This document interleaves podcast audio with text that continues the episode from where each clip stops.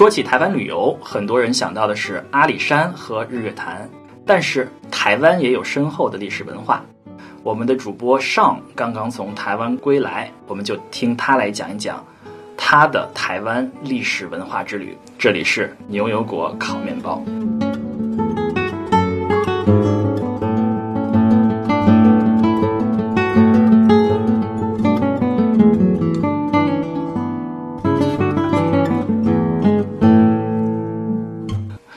大家好，我是 Cat，我是斯图亚特，我是尚。嗯，我们的主播尚刚刚从这个台湾归来。嗯，说到台湾，可能很多人想到的就是吃，是吧？你这次吃过最好的东西是什么？嗯，台湾就有很多很有很好吃的小吃嘛。嗯，然后盐酥鸡，对，就是基本上大家奶茶店吃到那些东西都是算是传统的台湾的街边小吃。嗯，然后像我这次印象比较深刻的就是夜市，嗯，台北夜夜夜市吗？台北夜市就去了台北夜市吗？我主要是在台北，然后台北基本上有几个比较大的夜市，一个是可能旅游客去的比较多的。呃，是士林夜市，然后还有一个夜市叫宁夏夜市和饶河夜市。其实，呃，本地人都会比较推荐宁夏夜市和饶河夜市，因为士林现在就是一方面地理位置比较偏，另外一方面就是太过著名，以至于客游客比较多。啊，那你去了这个宁夏夜市有多大？它其实就相当于是一条街，嗯，然后街两边都是那些卖卖什么，嗯，鞋子、包包、衣服啊那种小店，然后中间就会有很多摊贩，然后去卖一些有的没的一些小吃。是摊铺是上面有个棚子吗？下面对，上面有个棚子，然后下面就是有可能有个锅，然后就就有店家在里面做。推车吗？还是他会他会拆吗？到晚上应该不会拆，因为。嗯，它不像是那种流动性的，因为宁夏夜市它就每天都会开，包括当地人都会去那边啊。那大大那大家买的是站着吃吗？还是有有有座位啊那种？这就看了，就是像那种这这看了就是，比如刚才说的这个结构是一条街，两边有，中间也有嘛。然后中间有的话。买好之后是没有座位坐了，可能一边走一边吃。然后两边的那些有些也是是餐厅，他就可以坐下来吃。所以一般的一般的节奏都是说进去之后，先是看有什么好玩的、好玩好吃的，先买好之后拿在手里面。最后走了走不动了，然后走到一家店家随便点一点东西，然后在那边吃。那在台湾怎么支付啊？在他那你是给现金吗？主要还是给现金。当然有些就是夜市的，所以都是用现金。然后不然的话就是用信用卡。这移动支付还用的比较少一点，相对来说。同时的话，他们还有一个叫悠游卡，就相当于是国内交通卡，就是有些地方也支持这样的支付。嗯，好了，说到了这个，说完了这个，这个地理环境，说说说说吃的。对，像台湾的话，我觉得其实哦，其实我觉得我是一个人去的嘛，台湾。就吃而言，对一个人去蛮不友善的。原因是在于分量大吗？因为在于好吃的东西都是很多碳水化合物相关的，比如说像什么卤肉饭啦，好不容易飞到那一次，不就豁出去了吗？像卤肉饭啦，像那种玉碗啦，然后特别像我一个人去逛夜市，就特别的纠结，因为夜市它有很多的摊贩，然后哎这个也想吃，那个也想吃，那边就有什么鸡汁包饭，然后这边有什么嗯大肠包小肠，就是那些。一些小吃嘛，小吃小吃嘛，但是你会发觉一开始你需要完，你需要非常的有意识的说我要吃什么，不然像我这样纯粹纯粹逛的话，你会发觉夜市还没逛到一半，手上就拿了很多东西了啊，然后而且都吃不完，嗯，然后所以我觉得像夜市他们一开始排名比较前面的几个摊贩绝对是有很大的优势，因为很多人就像我这样年少无知，就看什么都买，买完之后发觉到后面根本就吃不动了。嗯，最推荐的是什么？最推荐，其实我觉得都蛮蛮好吃的。就是说，嗯，推荐几个大家不熟的，比如说在美国的朋友们，大家都知道盐酥鸡呀，什么蚵仔蚵蚵仔煎啊，对啊，对，你说说点什么大家不太熟的？嗯，我吃过一个蛮特别的，当然那个不是在夜市里面，是在一家路边的小店，叫四神汤。四神汤，对，四神汤它相当于是一种药膳。它就是用中药熬成的一种清汤，然后会放很多的嗯内脏，内脏啊 对，就比如说嗯猪大肠啦，或者说就有点像北京那种小吃的感觉，有点像那个炒肝的感觉。哎，对对对对，但它比较清淡，主要是在汤里面泡着这样，有点像你们这个广东的佛跳墙吗？佛跳墙的不是，佛跳墙还是以鲜为主，它那个还是我是不太行，因为到后面真的是太多内脏，我有时候不太了。嗯。那我们吃还在吃方面还有什么值得推荐吗？有有没有什么饭馆？说完了夜市，有没有什么饭馆吗？这次其实我没有主要的去去饭馆，因为我觉得台湾可对我来说吃的东西的精华就是在这些小店里面，嗯，而且包括他们会用一个词叫“古早古早早是那个”，是早上的早，对不对？古早味啊，早对上早，古代的古，早上早。对，古早味就表示是比较那种怀旧的传统的味道。哦，然后像我这次去的话，基本上会去找那些古早味的那些店，嗯，像包括像甜品来说，他们就有那种嗯豆花，但是他们是那种甜的豆甜豆花，甜豆花，嗯。然后包括有冬瓜茶，嗯，这些都是一些非常非常传统的，统可能年轻人都不太会喝的东西。啊。然后像他们年轻人吃东西的话，其实跟大陆也差不多，像他们也是喝那个这台湾就真奶，他们叫真奶，然后包括现在比较流行真奶是什么意思？珍珠奶茶啊，珍珠奶茶，啊对他们不叫珍珠，大陆缩写叫什么？大陆可能就叫奶茶，他们就缩写叫真奶。啊，然后包括说大陆去年比较流行的脏脏茶，嗯，他们也是最近非常流行，就是那种黑糖浇在外面的这种这种哎茶类。珍珠奶茶是台湾发明的，对吧？是享誉世界的、享誉世界的饮品，在台湾发明。对，珍珠奶茶是台湾发明的，但是奶茶是各个地方都有它自己的变种。但是，所以，所以台湾应该说，台湾在食品影响世界的最重要的就是珍珠奶茶，尤其是在美国，尤其是在湾区啊。对湾区是珍珠奶茶，应该是在像相当于欧洲咖啡店的店的档次，因为你在台湾喝的珍珠奶茶和在别的地方喝的像我印象比较深刻的就是他们的茶叶都非常好，嗯就是要当然也取决于你看哪一去哪一个价格层面的珍珠奶茶店，但是比较贵一点的话，他们用的茶都是非常好喝的真的茶，就包括我还去了一个 Come By。我不知道中文叫什么，可能没有进大陆。它它是一个奶茶店嘛，它就是用非常高级的那种做，嗯，做蒸汽咖啡的那种机器在那边做做茶。那最后做完之后也是放到那个塑料的那个茶杯里。对，这都是一样。啊但是它那个但是做的时候它那个机器就是有点像那种咖啡店那种会喷气然后滴漏的那种仪器，嗯它就用这种方法去做做奶茶。哎，其实呃很多人就就就就就对台湾好好奇的会会有一个问题啊，嗯就是呃有有人对台湾人有个偏见，就是台湾人说话嗲。你认为台湾人说话嗲吗？嗯、我觉得还是看。首先，第一点，台湾其实也不小，就是说他们也是有几个城市嘛，比如说像一般来说，南部的人会国语会比较差一点，嗯然后可能更多的会国语夹杂台语，嗯，然后包括台北又是那跟嗲也没有关系啊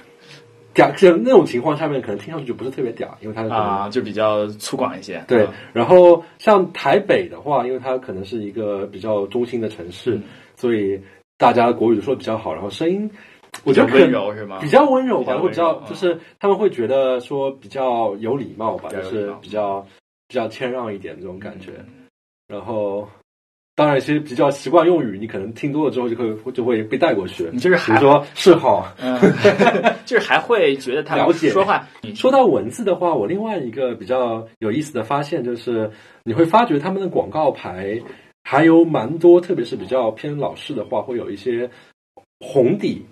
白字，然后这个字是那种草书的那种字。嗯红底白字，感觉跟算命。上大陆的话，你看那种广告牌，大家字体要么是宋体，要么是楷体，都是那种比较书面的感觉。嗯但是，一般用到草体就会觉得啊，太传统了，看不太懂啊。就是太不是也不是那种非常花的草体，是那种比较比较正常的草体。但是就是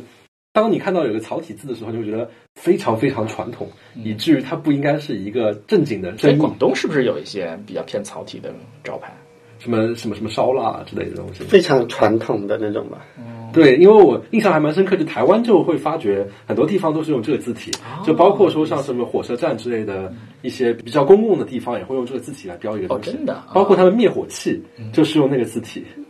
就是灭火器旁边会会写一个牌子是是灭火器嘛。嗯然后像大陆的话，都会用比较书面的、比较比较方正的那种宋体或者楷体，但他们就是用那种草体，让我觉得还蛮特别的。台北这个城市，呃，整个感觉台北这个城市，我觉得感觉有很多个方面吧。它也是经历过了一个发展的过程，所以你看，整个台北相当于是一个从西往东发展的这样的一个过程。所以你会发觉台北最西边，比如说叫一个地方大稻城，然后那边就是一些明清时期的建筑风格，有一些骑楼，旗子的旗，就是没有骑上去的骑，骑楼啊，然后就是骑马的骑。对，就像是二层会凸出来一块，然后这样的话给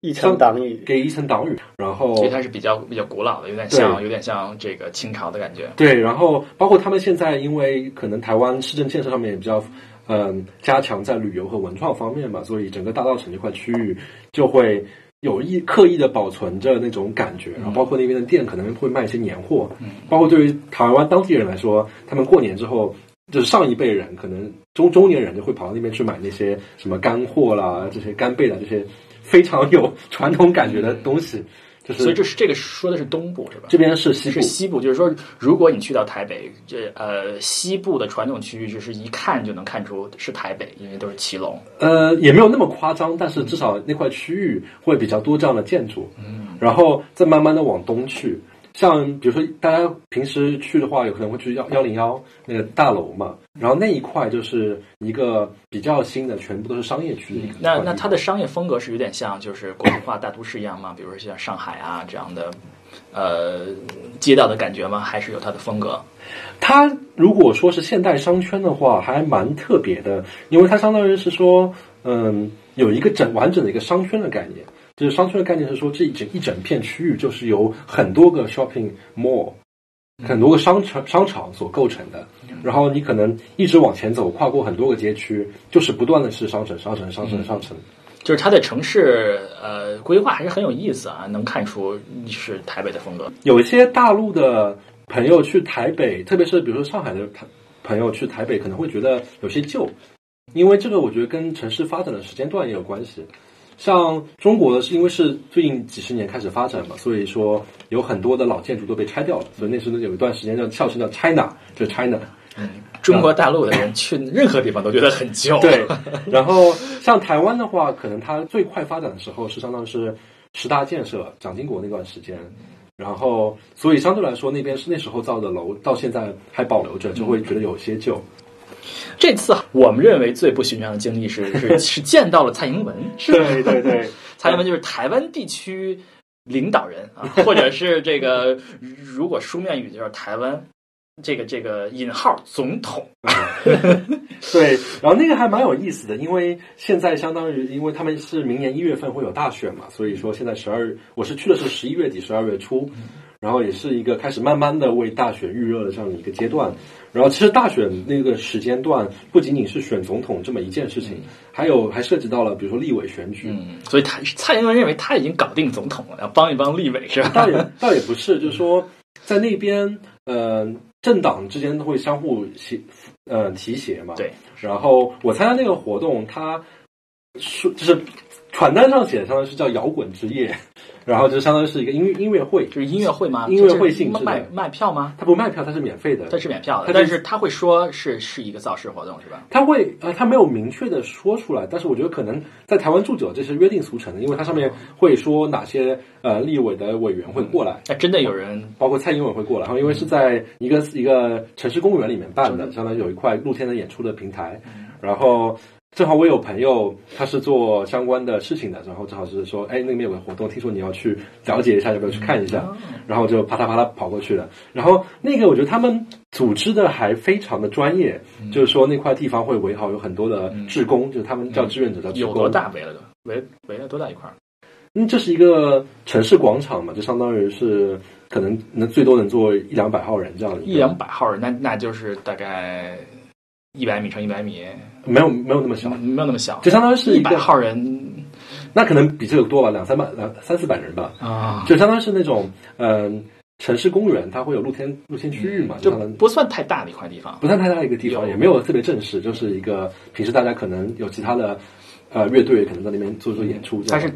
搭搭了个台吗？还是本本来就有台？它本来就有个台，就相当于是公园本身自带的嘛，就还是卖，还是还是还还是需要票的是吧？不需要票不需要票，就直接就就它只是露天的表演的一个空间。嗯然后到了那边之后，就会有牌子引导你说这边有这样一个活动，然后有很多志愿者在那边帮你组织安排座位，然后还会给你发一些有的没的一些小小礼物。啊，还有小礼物。对，那个还是我觉得是他们慢慢培养出来一些竞选的策略吧，就是比如说给你一包小的餐巾纸，嗯但这餐巾纸上面可能印刷了那些立委的那些委员的那些口号啦，什么东西啊，然后包括为了造势嘛，就是他们的目的其实就是为了花党费，然后造势，然后让大家更有参与感嘛。同时拍出来照片就是啊，这个活动非常受欢迎嘛，所以他会还会给你比如说荧光棒，还会给你那个什么有上面的口号的旗子。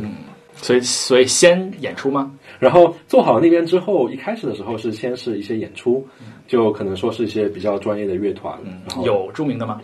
呃，我不太认识，可能是比较比较地方性的吧，然后比较比较地方性的乐团，就包括唱怎么样？唱的还蛮有蛮特别的，因为像我之前在上海的时候，也会参加一些，比如说市民性质的一些公益活动，也会有一些比较本土的乐队唱一些，比如说上海话的一些 rap 这些歌的，然后包括我去看了一个节目，他做的挺好，就是一个台语歌手，然后、哦，是个台语歌手。对，然后唱一首歌，好像叫《众神佑台湾》嗯哎，又众神佑台湾，好像是叫我们。在喜马拉雅播也要说闽南话，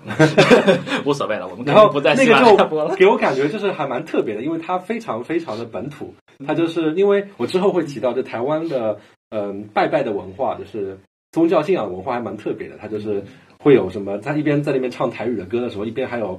人扮为扮演什么关公啦，什么在所以跳舞。所以所有的都是闽南话的歌曲是吧？没有没有，这一首是闽就那首是啊。然后，然后后来呢，慢慢这个活动就就开始就是，我觉得是专业专业的歌手可能更多是造个势，然后带一个节奏，然后接下去的话。就成为了一个蛮有蛮特别的活动，相当是他一共有差不多八个立委立委委员嘛，竞竞选台北各个区的这样一个立委，全部都去了，我不清楚是不是全部，但是他们就会就不止一次的上台来给大家表演节目，哦，真的啊？他们都表演了什么节目？就是就是每次是基本上是这样的形式，就是说，哎，比如说主持人会说，哎，我们把谁谁谁请邀请到了这边，然后就是大屏幕上面会显示他的那个自己的 profile，就是他的照片和他的竞选口号之类的东西，号码嘛？然后他那个主那个立委的选举人就跑上来，然后说，哎，大我今天给大家就是先说一下，说我是谁谁谁，我的口号什么什么什么，然后我今天给大家来一首歌，带来一首歌，然后开始唱歌。哦，真的唱怎么样？呃，还蛮差的。就就他们唱完之后还会说，还说最近我都在忙在那边搞搞立委选举的活动，没没有时间练歌，请大家包涵。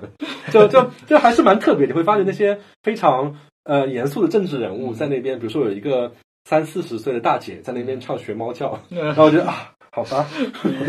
呃我尽力了，意思我我我拼了啊！对，尽拼了，然后，然后包括也除了唱歌之外，也有立委，比如说有一个叫许淑华的一个立委，他比如说他说我的我之前在哪里哪里做做。我忘记是做什么职务了，但是我们一个我的一个政策之一就是说，呃，要扶持青少年踢足球，然后他就请他就请了两个青少年的是青少年过来，了还表表演一些足球特技，然后跟他还有一些互动。他她是个女生嘛还，踢了吗？他没有踢，但是他做一个互动嘛，就比如说他们是就是俊男靓女在那边踢足球，啊然后有这样一个互动的活动。然后许淑华还蛮特别的，因为我看他后面的那个镜，就是自己的照片嘛，就非常的出戏，因为别人的可能印象中这种呃选举人都会说非常严肃、非常正经，是一脸这种我是一个严肃政政治家这样一种感觉。但他的展板就是一个女生穿着那种粉红色的小衣服，然后旁边是一个狗，然后就是给人感觉就非常出气，就是我在看女团竞选的活动嘛。啊 他大有多大年年年多大年龄的？他们的立委的委委员其实年龄跨度还蛮大的，就看上去甚至二十二二十几岁的年轻人也有，然后年纪大一点也有，年纪大一点就比较唱一些比较怀旧青曲的东西。然后到澎湖湾吗？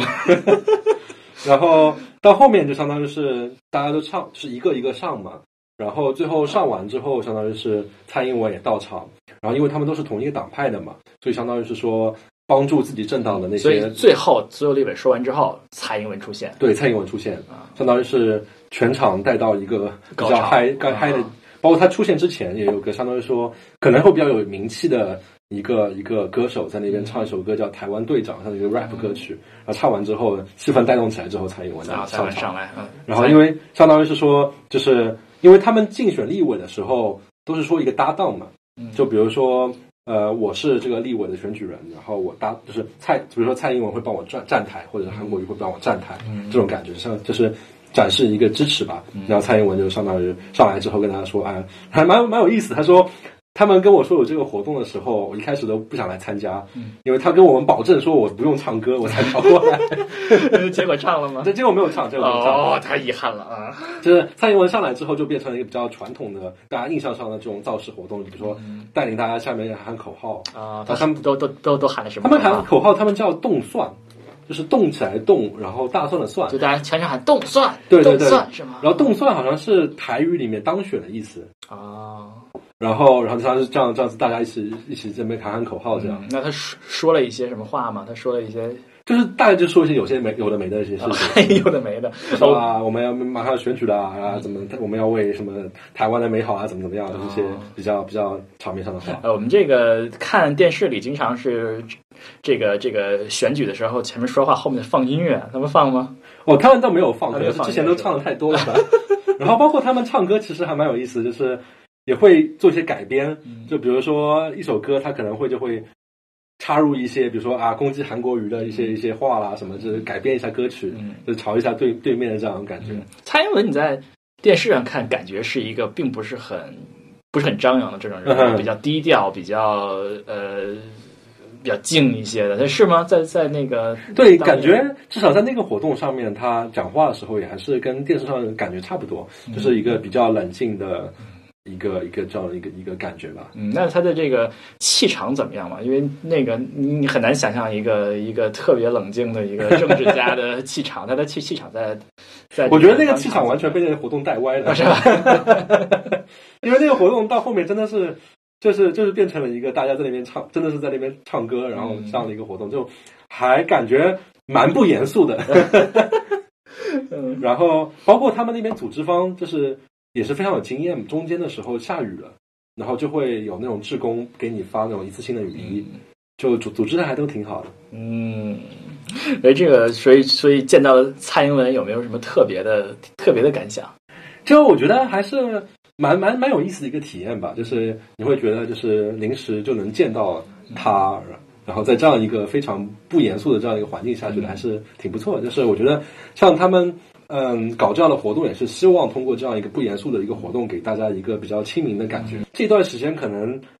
像他也会比较忙，因为你想这边只是台北的一个一些区的一些立委的选举，他就需要来参加。那么肯定其他区他也需要参加，包括我看新闻也是，韩国瑜和他就是这两天一直在跑东跑西，跑东跑西的。嗯，就有很多这样类似的活动。嗯，啊，我们说了这个，我们刚才这个呃上给大家分享了他的不一。不寻常的经历，就是我们看到了我们这个绿营大佬蔡英文啊，我们得平衡平衡，说点蓝营的事儿，要不然我们不太正确，是吧？啊，我们我们这个我们这个在大陆是吧？毛主席纪念堂是我们的圣地啊，我们的这个重要。在呃，在台湾是不是这个并行的就应该就是蒋介石的 纪念堂对吧？是蒋介石纪念堂。他们那边有一个景点吧，就是可能很多大大部分去台湾的。嗯，大陆游客都会去，就是叫做呃中正纪念纪念堂，中正纪念馆，还叫中正纪念堂。这这个地方有多大？它是一个公园非常巨大，非常巨大。就是我之前就知道，嗯，OK，就是这种所谓纪念委员的那些建筑，总会会造的稍微大一点、雄伟一点了。毛主席纪念堂这样的。到了当地，到了当地，真的是被被吓到了，真的是就没有想到会这么大，就是感觉这个建筑本身比天坛还要大。天堂 比天坛还要大，比天坛还要大哇！这种感觉，那那就是光建筑就有比天坛还大。对，外面有没有这个公园啊？外面有一个很大的一个公园，然后就像是有点像是呃台北。中轴线那种感觉，比如说像来到天安门的时候，你会知道觉得就是有毛主席纪念堂，有天安门，还有很多的博物馆，还有一些相关职能人民大会堂这些东西。那感觉那块地带也是差不多那种感觉，就是中间是个中正纪念堂，然后一个很大的广场，然后左边和右边都是呃。博物馆、军事博物馆之类的东西，它就几乎是跟天安门广场的这个有点差不多。那比天安门广场还大吗？还是要小？哦，那还是没有天安门，没有天安门，没有天安门广场。但是中正纪念堂本身还是非常的，比天坛还要大。把我给吓到了。它是个圆的吗？它是个它是个圆的，差不多是这个意思。然后它是这样嘛，它主要的部分是中间有一块地方，有点造的像林林肯纪念堂一样，就是一个非常非常大的一个非常一个大的蒋介石，一个蒋介石的雕像坐在那边，然后光头吗？是，好像是光头。他有长过头发吗我没见过他这样这样，但他可以戴帽子呀。？OK OK。嗯，然后就是会会写一些什么他他他的理念啦，什么三民思想啦这些东西。他的主要理理念是什么？在上面宣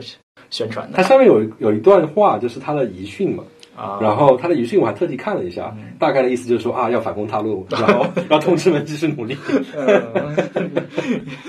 然后还有的话，他就会两边会站那些宪兵，然后有一个参观的参观的呃点上呢是宪兵，他们会有换岗仪式嘛，然后就会耍花枪。这个各个各个国家都有这种反正对对对大陆没有啊。大陆的话，比如说天安门有开啊，升对对，有旗仪式有，升有升有对，都有一些这样的事情。啊当然我没有等那么久，然后我主要还是去看了一下，因为它它是一个很大的建筑，它下面其实就很空嘛，就是它什么颜色的建筑？白色、白白色和蓝的色。，嗯，白色蓝色。嗯，对，然后他走到下面去之后，上面是有一个很大的空间，上面是呃一个室内的空间。然后现在因为慢慢开放了，所以说会给一些比如说艺术家办展览。包括我去的时候，哦他们在中正纪念堂里面办展览。对办展览，比如说有一个我去的时候，正好是一一方面是一个原住民的艺术家办了一些装置展，然后或还有一个画国画的一个画家，我不太认识，在那边办一个呃画画展。嗯，然后，当然，他当当中还是有一个常驻展，就是蒋蒋介石的蒋介石的一生，嗯。他就会说啊，还原当时蒋公在台湾的那个办公室的样子，嗯。然后会给你展示一些文物，说啊，他一开始从哪里出生，然后当了黄埔军校的校长，然后做了蒋委员长，然后然后打了国共内战，然后到了台湾之后怎么怎么样，嗯然后其中有一件有一件事情还蛮唏嘘的，就感觉，因为你会觉得之前，比如说，呃，在民国时期，他就非常高光时刻，做蒋委员长，也算是，也算是这个有这么大的权力和和地位。这个但是到了后期，比如说到了台湾之后那一部分，你会觉得，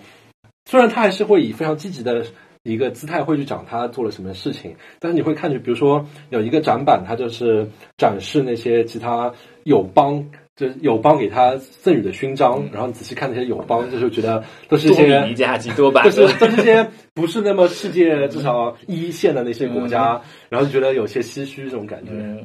所以是呃，陈水扁把它改成台湾民主民主纪念馆是吧？对，因为因为就是呃，像之前他那个广场有一个名字，我忘记叫叫什么广场，之前是叫中正广场之类的东西，然后最近就改名叫做自由广场。自由广场，因为现在因为台湾这边相当于是蓝绿营对，就是分庭抗礼，然后蒋蒋介石的话肯定是蓝蓝的不能再蓝的对一个人，所以绿营就会心里不平衡，说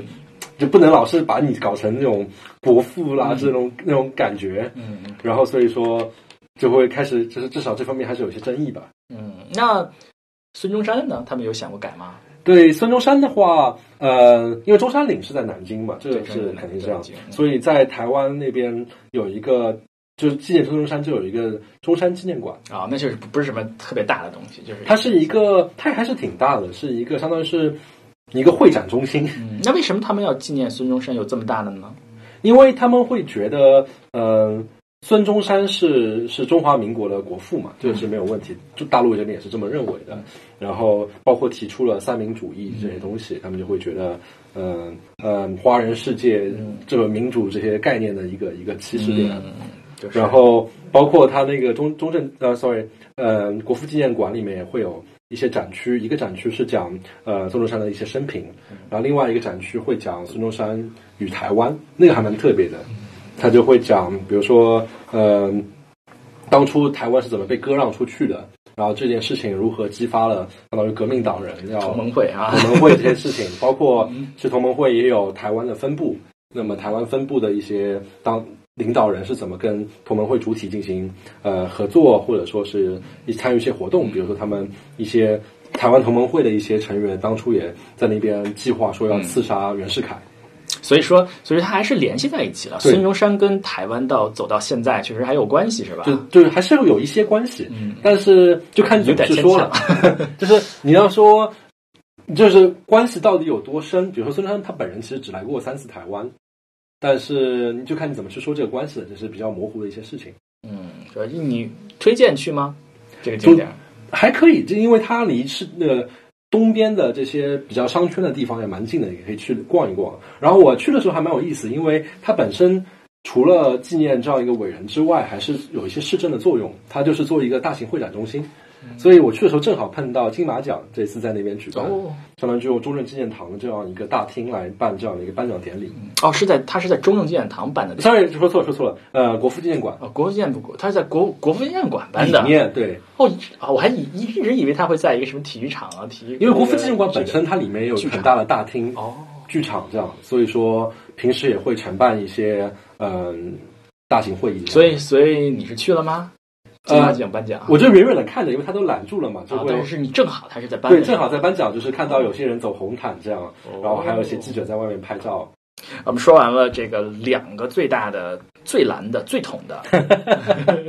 人物，我们开始说一些小桶派啊，嗯，这个眷村是吧？对，因为我之前旅游的时候都会有习惯说要找一些相关的书看一看，然后这样的话去那边会有一些感觉。然后至少微信读书我找了半天没找到特别好的书，然后我就在那边看那个白先勇的《台北人》。哦，然后不知道大家对白先勇熟悉没有？就是白先勇他其实是白崇禧的儿子，然后后来去了台湾，是一个蛮著名的一个一个文学家。嗯然后他就写了《台北人》这本书。嗯但是我看完《台北人》之后特别后悔，因为你会发觉整本《台北人》基本上就没有一个台湾人。真的吗？他他其实讲的都是，比如说民国，就是有点民国遗老的感觉，就是说，比如说一个嗯桂林人，他他随着嗯国共内战的结束，逃到台湾之后，在台湾的生活，或者说原来在上海那些人在台湾怎么样的生活，然后就慢慢的带出了眷村这样的一个概念眷。村啊。对，然后眷村是什么呢？其其实，其实国内呃，很多人对眷村也也有感觉。宝岛一村这话剧是不是在是不是在在大陆演过？我不是特别清楚，好像是是不是宝岛一村？呃，还有叫什么太平轮，是不是有另外一个？反正是对，《太平轮》这个电影是讲他们怎么去逃到台湾去的事情嘛。然后像眷村呢，其实非常好理解，就是相当于是当时的国民党在台湾的军家大院，军家大院。对，啊就跟北京的很多军家大院是一个意思，就相当于是呃公务员或者说是在军队里面的这些人，他们的家属一起所住在这样一个地方。这个地方有有多大？其实眷村它会有很多，因为比如说这边有一个军工厂，可能军工厂旁边就做一个眷村，然后可能住一个相当于是个小区吧。嗯就是它并不是一个，它并不是一，首先它并不是一个村子，就是它它当时其实是一个村子，因为嗯、呃眷就是像我去的那个四四南村嘛，它当时就是在台北一零一的附近，当时其实那块地方我刚才说就是从西往东开发的过程，其实那块地方是很荒的，当时的时候，所以说都是些沼泽啦、洼地啦，所以他们就相当于拿拿竹篱笆搭出来这样一块区域。就他确实是找了找了一片比较荒的地方，对，确实找个比较荒的地方，然后搭这样一个村落。但但是它这个村落是就是小平房吗？还就是小平房哦，真的是小小平房。对，那个其实我后来看，就是我上去四四南村，他做比较好的一件事情，他有一个纪念馆，他搭了一个小型的纪念馆，跟你讲他们这个眷村这个概念的来源来龙去脉嘛。像刚到。像那些国民党的人刚到台湾的时候，他们还是脑中一直在想要反攻大陆嘛，所以就是搭了一些非常简陋的茅房，因为觉得反正我在这边待一会儿就就会回去的。然后慢慢的时间久了之后，发觉这件事情似乎有点毛有点问题。茅房 就是茅草房。茅草房对吧，然后就是有问题，然后慢慢的会盖一些比较水泥相关的、比较这种砖房的、比较矮矮的、小小的。所以，所以它是有它是有这个街道，呃，是土土道吗？还是就是它是现在来看的话都是有街道了，包括当时也会出现一些比较大型的眷村，就相当于是像国内也是嘛，比如说有些地方公司大了之后有职工宿舍，职职工宿舍人一般是楼房嘛，一般都是楼房。职工宿舍的人多了之后，就会慢慢会有一些基础的建设施，比如说警察局啦、理发馆啦这些东西，慢慢都在包在里面了。啊，所以是随着眷村是一开始是一个毛一些茅草房非常简陋的东西，然后后来就慢慢的变成了一个比较长期居适合长期居住的但这就后来盖了楼房，盖了楼房有一些基础设施，像学校啊、医院啊、对对对，对它整个都封在里面的，就是它整个是一个有有点类类似于就是大陆的有一些，比如说啊企业的这个什么企业城啊，叫什么？对对对，有公公园有点这种感觉。当然，现在你大学呀、这个这中国大学大大陆大学是围 围起来了？对那感觉是吧？就当当时是这样，当然现后来就是台湾戒严结束之后，包括一些市政的变化，所以导致眷村其实现在慢慢越来越少了。然后包括甚至有一段时间叫眷村叫做台北发展的毒瘤，嗯 因为他们当时就扎在那边，上海棚户区的感觉这种。感觉吧。当然，现在基本上已经被城市发展清理的差不多了，留下一些眷村都是出于一些历史保护，或者是出于一些文文创的一些考虑。就是它还你还是不是还是能够看到可以参观的，但是那个就完全参观意义，没有人住在里面。但是能看到像什么茅草屋啊这些，那茅草屋已经看不到了已经看不到了。对，像我去的话，他们就是展馆的展馆那个馆还是保存的当时眷村的那个一个建筑结构吧。然后其实那是一个什么样的结构啊？就是一个一层楼的那个小平房，一层楼小平房是砖房吗？还是是砖房砖房啊。然后包括里面展示的当时生活的一些用具，其实跟大陆还蛮像的，哦就是呃平时也会包包饺子啦什么之类的东西。因为眷村嘛，他们当时国民党来的人，很多人其实比如说像我去的四四南村，他们很多人都是当时山东的人，所以就会有那些文化。然后还蛮蛮凑巧一件事情是在于，我去完眷村参观了之后嘛，然后。当天我打出租车的时候，那个出租车司机正好是眷村二代，啊就他从小就在那边长大了嗯，他就跟我在外外外省人第二代，对啊，外省人第二代，他就在那边跟我抱怨说啊，现在这个人情冷漠的社会啊，当时我们在眷村那边就。因为我觉得可能国内，比如说你是你你们是学校里面长大的，或者说是中央大院里面长大的，会有种感觉，就说啊，大家关系都非常紧密。嗯比如说啊，今天谁家烧什么菜，大家都知道。然后可能是我烧菜的时候，我呃酱油不够用的，我可能就旁问旁边去借，就这样一个非常紧密的生活在一起的这样的一个状态。嗯然后包括眷村让我感觉非常感伤的一件事情，就是就是从他们住在眷村里那些比较底层的士兵或者说是家属的视角来看，就是那段时期就是一个非常痛苦的一段时期，因为一开始刚到台北的时候。你会觉得，你会相信说要反攻大陆，你就会觉得我在这边只暂时住一住，所以条件多困苦也无所谓。包括可能我是个男生，我是个单身汉，我可能或者说是我有我有妻子老婆在在大陆，那么我可能忍一忍就过去了，我也不需要在这边扎根。但是慢慢慢慢的这件事情变得越来越不可能性，就处于一个非常纠结的状态。然后包括白先勇的《台北人》里面也讲到一些一些故事，就是讲其实老婆还是在大陆，但是这边就是你一直不确定是说我真的要在这边定下来吗？我真的要把生活放在这边吗？就一直处于这样的一个纠结的状态。嗯，所以就是是也是一个值得去的景点，是吧？看人吧，如果你对文史类有关系，或者说你看了一些相关的文艺作品，那可以去去一下。就是能还是能看到它一些一些有一有有有房子里面有样板的，，对，包括有做了一个小的纪念馆，嗯，然后包括刚才提到眷村二代嘛，其实有很多现在从事演艺界的，比如说邓丽君，她就是一个眷村二代，现在从事演艺界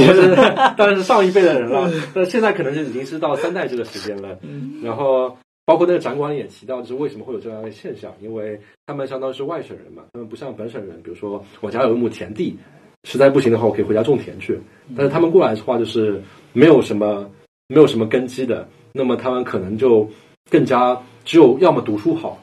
要么就是说从事一些文娱相关的工作。呃，这是是我们说完了这些有点沧桑感的事儿啊。对，还蛮有沧桑感的。对，对于很多大陆人来来说，呃，台湾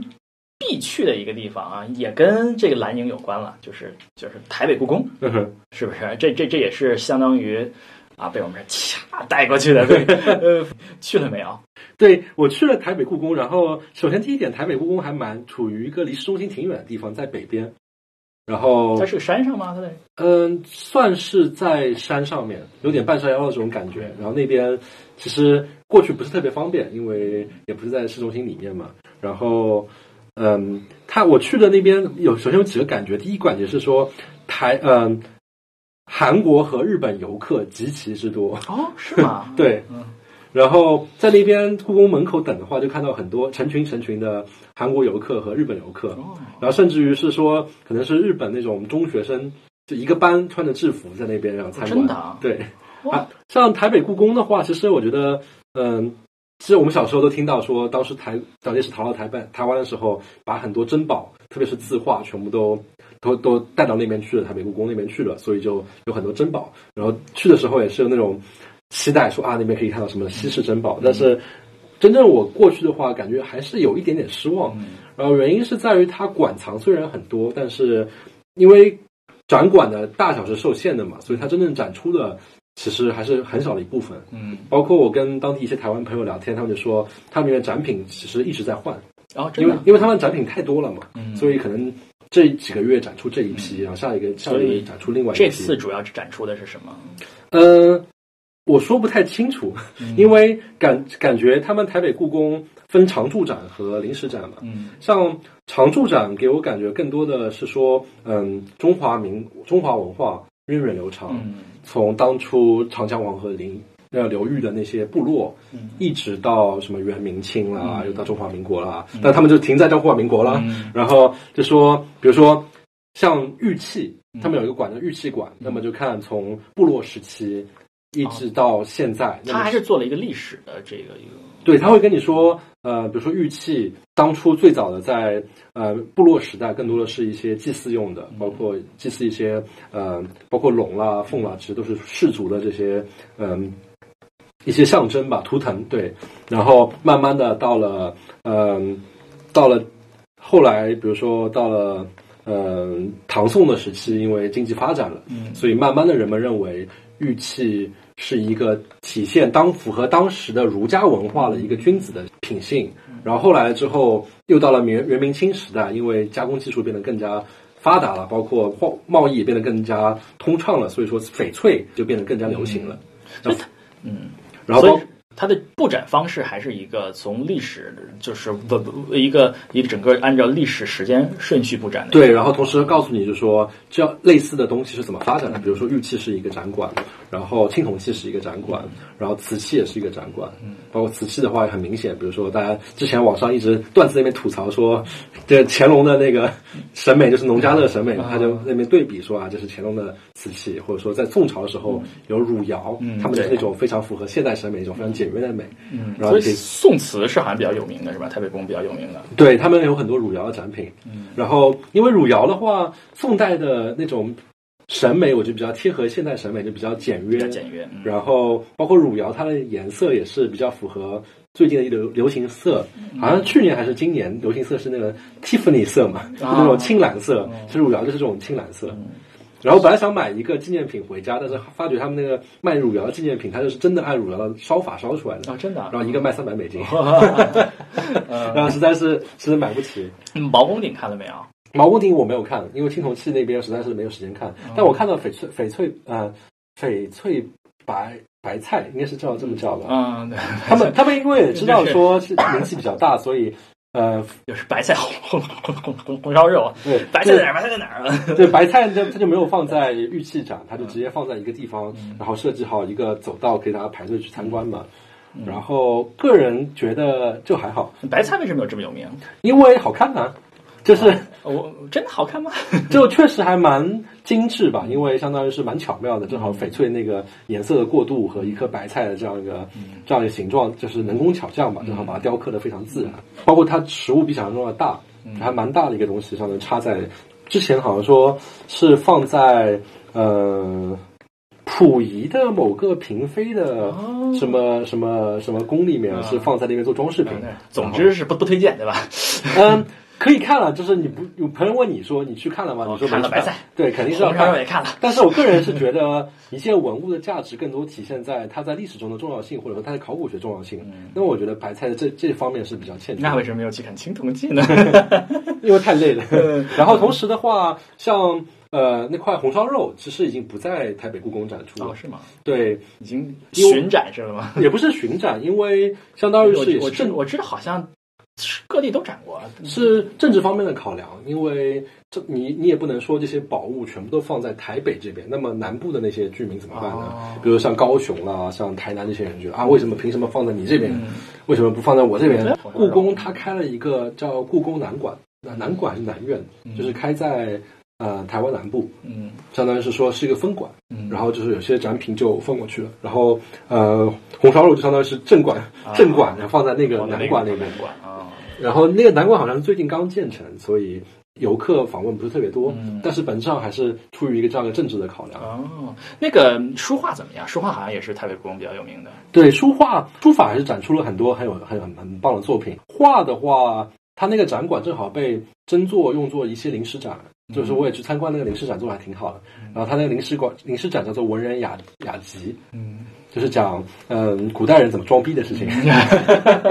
就说当时王羲之有一个非常著名的一个文人雅集，就是说流水席嘛，嗯就相当于说有书童把酒放在一个呃盛器上面，有一有一条小河正好弯弯曲曲的，嗯然后就邀请很多当时的大文豪坐在那个小溪上面，嗯然后就是我就放在下面，然后那个是你说就是那个酒酒放在那个托盘上面啊，托盘就沿着溪流慢慢流下来，然后到你面前的时候，你就要喝了那个酒，然后去做一首诗。就是然后魏晋魏晋风度的感觉。对，然后因为这个事情太装逼了，所以到了后期，就是他们之后那些历朝历代的文人雅士。都特别向往这种装逼啊的事情，所以都会找一个小溪啊，我们也找一些人来坐下来，啊你要做这样一个活动历。朝历代的代都有这样的。对，然后同时的话，因为这个故事很有名嘛，所以就有很多的书法作品、很多绘画作品来描述这件事情。我觉得对于中华文化有感兴趣的话，我觉得他那些常驻展也做的挺好的，就是他通过一个历史的脉络，帮你把那些东西的演变方法、演变过程给你展出来。所以最终去台北故宫是达到期望值了吗？还是我觉得还是还是达到期望值的，就是还是看到一些，就他的布展的水平还是挺高的。包括我还参加了，还去看了他另外一个临时展，叫做《小时代》，它叫《小时代》，它就是相当于是说郭敬明这这个在没有没有，没有，它 就是基于一本书，是十七世纪的是郭敬明的书吗？它是一个十七世纪的一本呃，可以说是装逼指南啊。它叫《择物志》。十七世纪就是明清之际啊。对，一个装逼指南，他的意思说，呃，因为当时的文人雅士平时闲来没事情做嘛，就开始比比谁的更装逼嘛。那么怎么去，就是装也有装的水平嘛，所以说他们就会去玩弄那些考古物，因为中国人喜欢那种古董。嗯然后，那么问题就是说，古董你怎么去判断一个东西的好坏呢？它就相当于说是一本书，就告诉你古董品味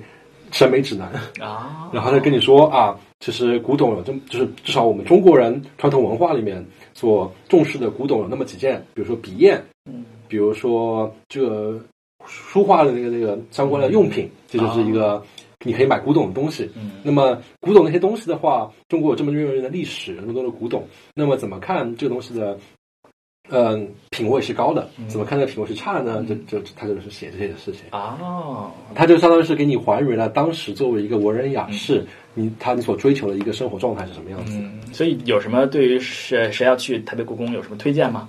嗯，推荐的话，我觉得可以去嗯等一下，因为他们会有一些讲解员，嗯然后讲解员水平还都挺高的。然后像我这次去看文人雅集的时候，那讲解员是一个老奶奶，然后就是对里面的东西都如数家珍，就听着还蛮蛮好的。然后我看跟我同行的一些人，好像还是他的粉丝，说什么电视上面哦，真的啊？哦，有点像那个这个北京故宫那个那个那个著名讲解员啊对对叫对什么？啊？对，这然后除此之外的话，呃，故宫文创嘛，就是像我们北京也有故宫文创，现在这几年也做的挺好。台北台北那边台北故宫，他们可能做的比较早一点，有很多的相对相关的一些文创作品。嗯像我是买了一个非常搞笑的一个东西，它是一个飞机靠枕，飞行飞机靠枕，然后它是做成唐朝侍女侍女那个发型，然后真的啊，就可以像你就可以把它顶在头上，然后正好在别人还别人还睡不睡觉了？然后就是让唐朝那个头发绑成一团哦往一边扭的那个发型嗯还，还蛮有意思思啊。说到台北故宫的话，因为我刚才提到它是在北边，是个挺远的地方，所以我这次还特地住在北边，住了一晚上，有个非常特别的饭店，叫圆山大饭店，是一个非常非常非常特别的一个叫饭店，就是方圆的圆，圆的方圆，圆山山是那座山叫做圆山。啊，然后它是一个非常特殊的酒店，我可以说这有点像是以前台湾的钓鱼台国宾馆。来接待外宾的，就是接待外宾的，然后是一个当时政府专门专有的这样的一个嗯一个宾馆。是哪年建的？呃，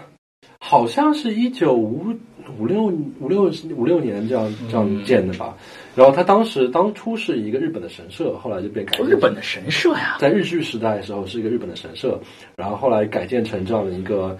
相当是好像应该是台湾第一个五星级大饭店嘛，说要面子嘛，要、要接见各国外宾，然后就造了这样的一个大饭店。然后它的建筑风格非常非常特别，就非常非常的古典。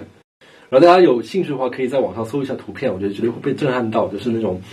整个房子就是一个红色，朱红色，就是非常中国古古代的朱红色，外部是对外部是朱红色，包括里面也是朱红色它。是水泥的结构，全是红色。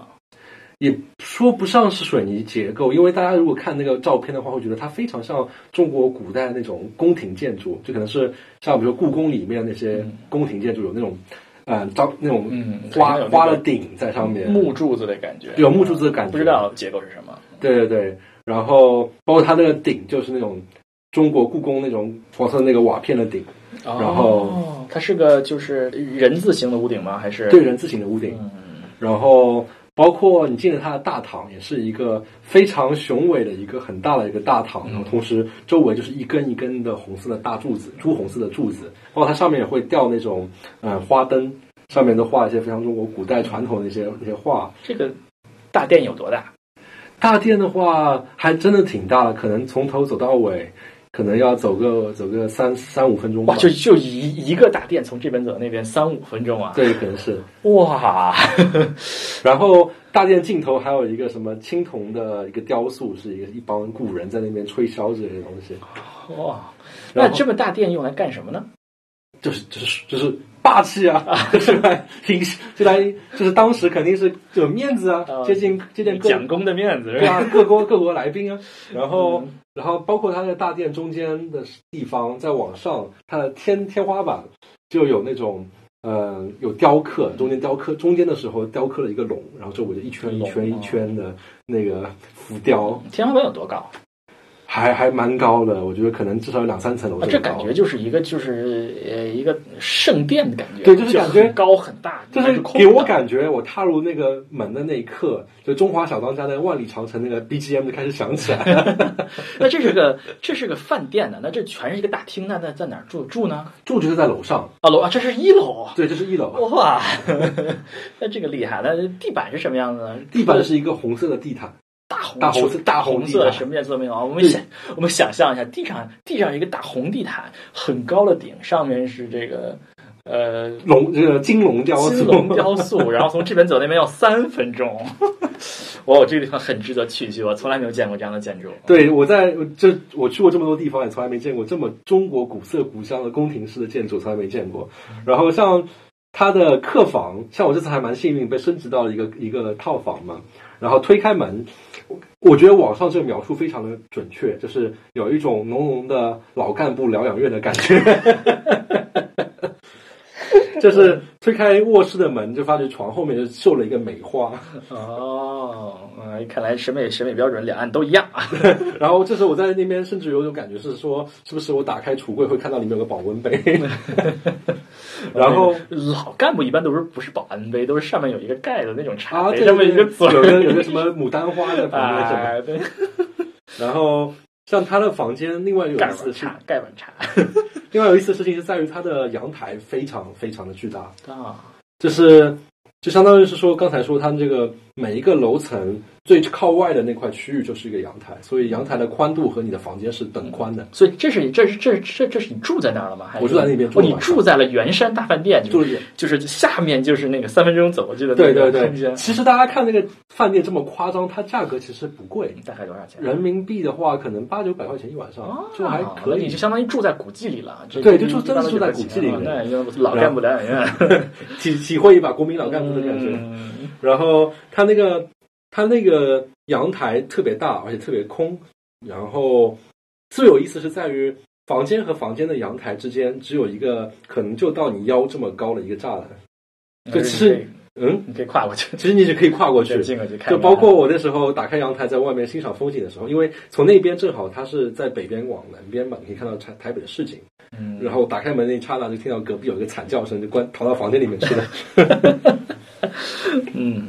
然后然后因为那个房那酒店非常有历史，所以它酒店里面其实还有组织说有一小时的浏览。呃，就浏览就是你住在里面可以有一小时。没有没有，外面的就是外宾也可以过来，你只要到那个地方，每天定点，比如九点十点，他会参观，他会组织有个导游给你。那参观什么呢？比如说他会参观一些嗯建筑，比如说告诉你这个厅就是非常非常传统，什么西泠厅啊，什么什么什么金凤厅啊，就是它大概有什么样的历史，包括他们有一面墙，就是展示呃接这边接见过了各各国政要。啊，然后包括像呃李安的那部电影。呃，饮食男女，它那里面的男主角朗雄，他其实，在电影的设定里面就是远山大饭店的主厨。哦，因为那时候相当于远山饭店是最最顶级的一个饭店，表一台国宾馆的主厨，对这种感觉，然后包括接国宴啊，包括接见了各种什么什么美国什么前什么总统啊之类的东西，然后有个展示，然后包括那边还有一个 他们的。建筑的后面有一个地方，有一个金龙的雕塑，然后就是还蛮夸张的，就是属于那种下面有喷泉，中间有一些植物，然后中间放了一个金的龙，然后天上天顶上面还开一个玻璃的口。然后就跟你说啊，它寓意是什么？什么为什么要上面天开一个天顶的口？就是因为晚上金龙要回魂，要下班，要从那边飞过去。说什么风水上面这样比较好，是就非常非常传统的一些东西。然后还有一个有意思的事情是在于，因为它之前相当于是一个政府的一个一个宾馆嘛，包括台湾在戒严时期其实还是一个非常紧张的状态，所以它其实有一条地下密道。嗯，哦，对，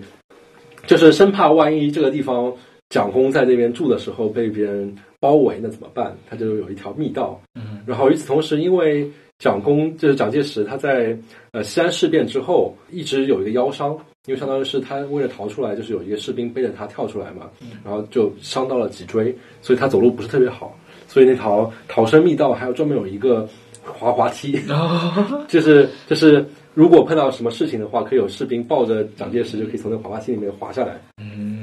有意思，就可以可以可以看一看他们当时这个密道。那为什么他会要在原上？哦，因为他可能在那儿接近外宾，是吧？对，就包括现在，其实像我住入住那一天，感觉还是有一些政政治相关的人物住在这里，这还是在用的。对，因为在那边大厅里面等人的时候，正好就看到有一个类似于那种林肯之类的那种车，然后有个有个小小小型的车队，就还有一些车队啊，警察之类的，然后。就开走，就感觉可能是还是某个地方什么政要在这边住，就还蛮特别，还蛮推荐说如果有兴趣可以在那边住一晚上。啊，还有什么大家不经常谈论的景点值得去去的？就对我来说，嗯，这次去台湾还蛮蛮蛮有意思、蛮惊讶的一件事情，是在于那边其实宗教的影响力还蛮大的。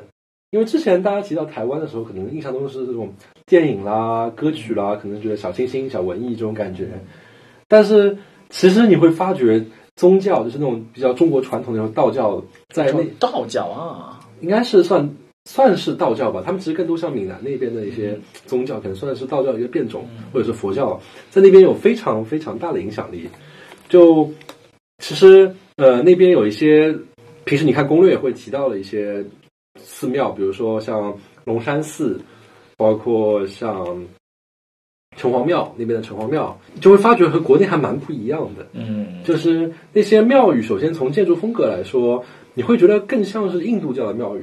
就是说，印度教的庙宇，就至少从建筑风格来说，就印印度教的庙宇，它的特点是在于，比如说屋顶上面会放很多人的雕塑，就各种神的雕塑。然后你会发觉台湾那边的庙宇也是，它也是在在屋顶上放，有很多那种什么。龙啦、神啦，那类似的一个雕塑，有印度教那么多吗？呃，可能没有那么夸张，但是你会明显觉得比国内那些寺庙要要繁复的很多。每个顶上有多少个？大概我倒没有数，但是大概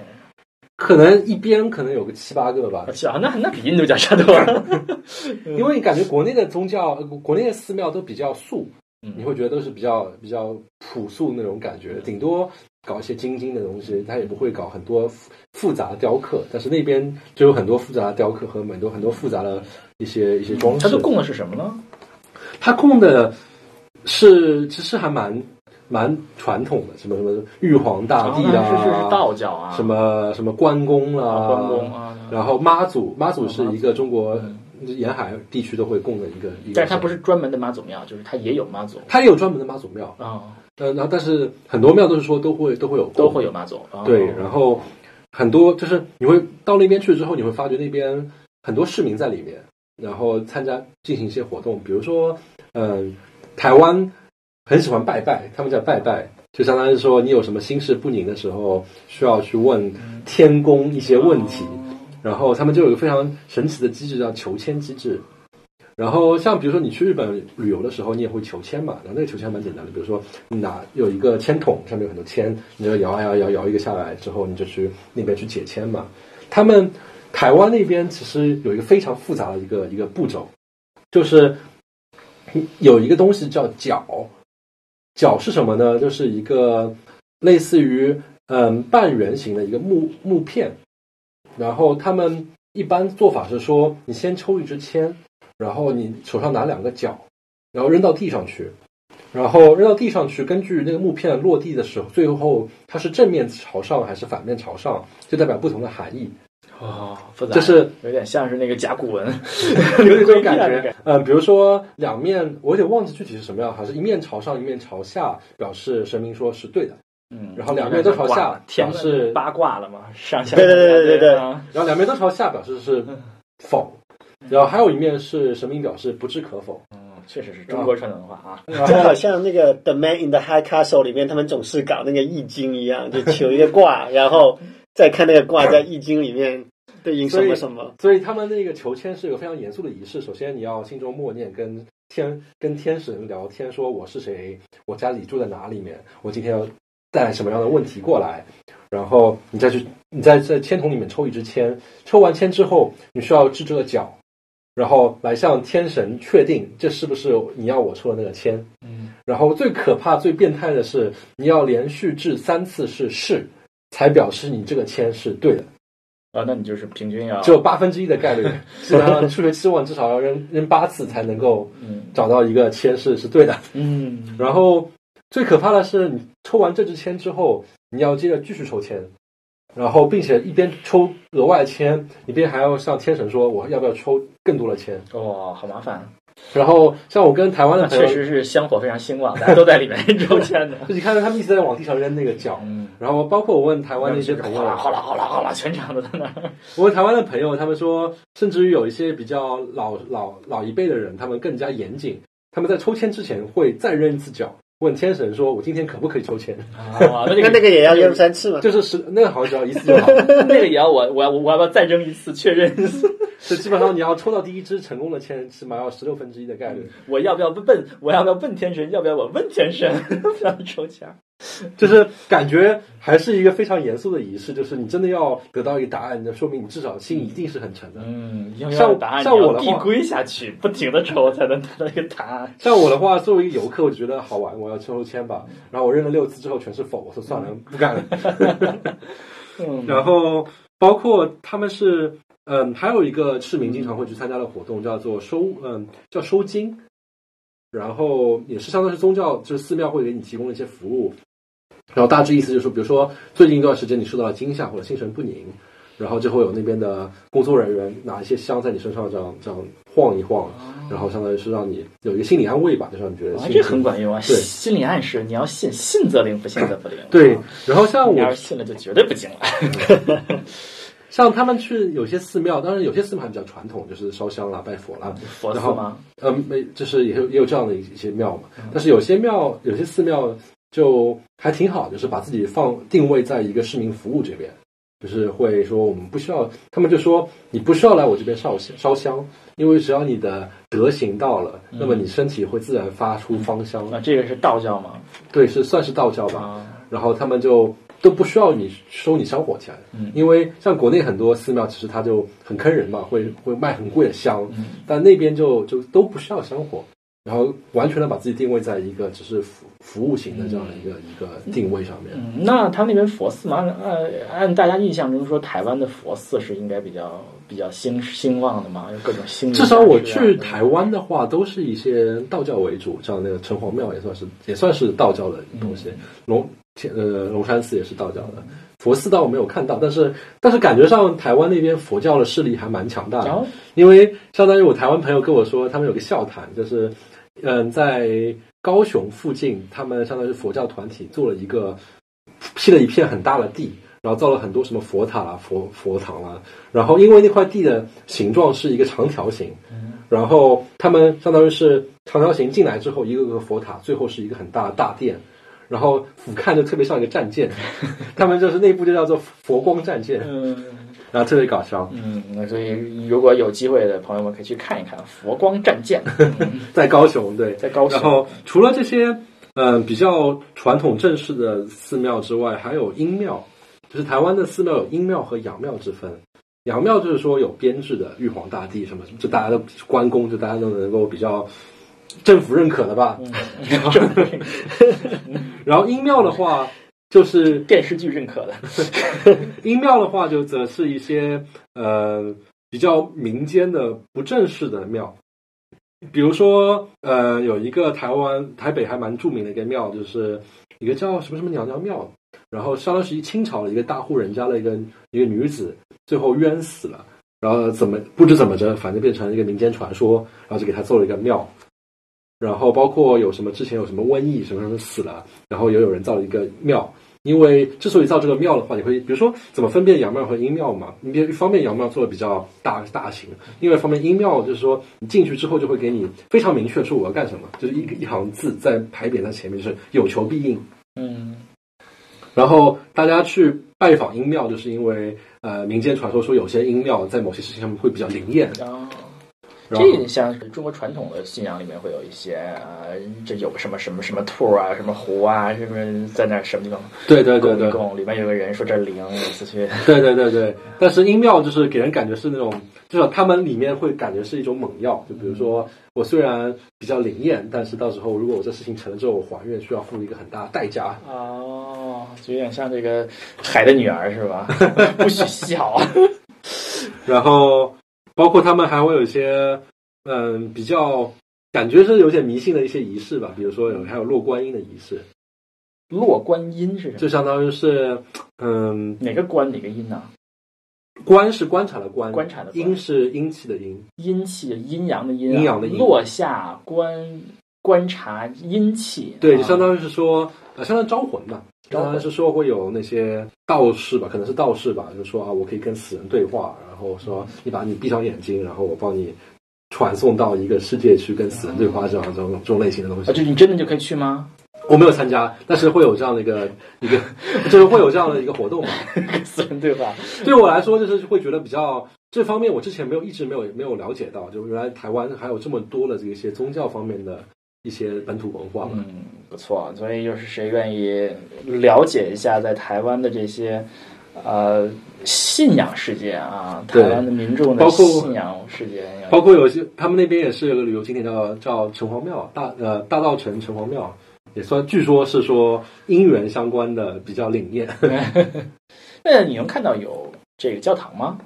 呃，我没有太看到哎，可能是本土的这些宗教太过于强盛，哎没有？反正我。教堂没有怎么看到。但其实蒋中正他是基督教徒，对，他是信信基督教的，所以我以为呢，至少得有几个让他信嘛。可能是没有做，可能是没有特别特别吧，就嗯作为游客不太会去到。蒋介石到底是不是教徒也不知道，主要是因为宋美龄是教，所以他就他是教徒，因为就是中正纪念堂有提到这件事情。嗯，对，他是他其实历史书上说他信是是因为是因为蒋宋美龄他们家信嘛，哦所以他也就跟着信了。但是他是不是真信，啊，这个说不清楚啊。对，因为这其实还蛮出戏的，因为你会发觉，特别是蒋介蒋中正他到了台湾之后，他因为就是本身来说你是输了内战嘛，但是你为还是要想说我是正统，我是正统，那你怎么办呢？就会更加强调说啊，我是中华文化继承人。你会发觉他一直在那边强调说啊，中国文化、传统文化、传统文化。但这个其实跟他作为教徒这样一个身份还是有一些矛盾在这边，啊。对哈，他他确实是在呃，在台湾这这叫什么传统文化运动啊，叫什么？对对对呃那边有有有有这么一套，就是感觉是我们是正统这种感觉。嗯，这个是说到我们的台湾人的信仰世界，有没有说到有没有台台湾人的这个呃现实世界？有没有什么更有意思的事实？嗯，台湾现实世界的话，在现代社会，大家平时生活，全世界各地都差不多，都是无外乎平时工作。其实我跟一些台湾朋友聊，他们工作工作到挺晚，然后包括像我有朋友在新竹嘛，然后新竹那边还蛮特别的一个地方，因为那边除了学校之外就是高科技园区，嗯有点像海北京的海淀。嗯然后他们就说那边的呃工程师，因为他们那边是台积电，还有还有另外一个什么公司我忘记了，他们工程师也是工作非常辛苦，基本上是也是属于睡在睡在公司里面的。所以他们那儿的高科技有有有园区在新竹是吧？不在台北，新竹会有很多，新竹有。就是相当于是芯片啦这些东西，那边的工程师都是说。二十岁到三十岁，我就拼命干活，嗯，然后即使结了婚，可能我都不不怎么回家，孩子都没怎么没有见到过。但是等到我实在是干不动了，虽然赚很多钱，但是我实在干不动了，然后就会退下来做一个找个学校当一个老师。哦，所以你去了吗？我没有去，但是我那边朋友跟我这么说，啊，不知道他还说值得不值得去新新竹看看啊？可能是了解一下比较好，不一定要去吧。他们说新竹那边就有很多的富太太，就因为就是因为老公在那边拼死拼拼活了，在那边高科技公司工作，然后有很多钱，但是没有时间，然后他们就在那边平时没事情喝个茶啊什么的。然后除此之外的话，呃，我还去了西西门町，西门町就算是台北一个比较充满活力的一个地方，有点就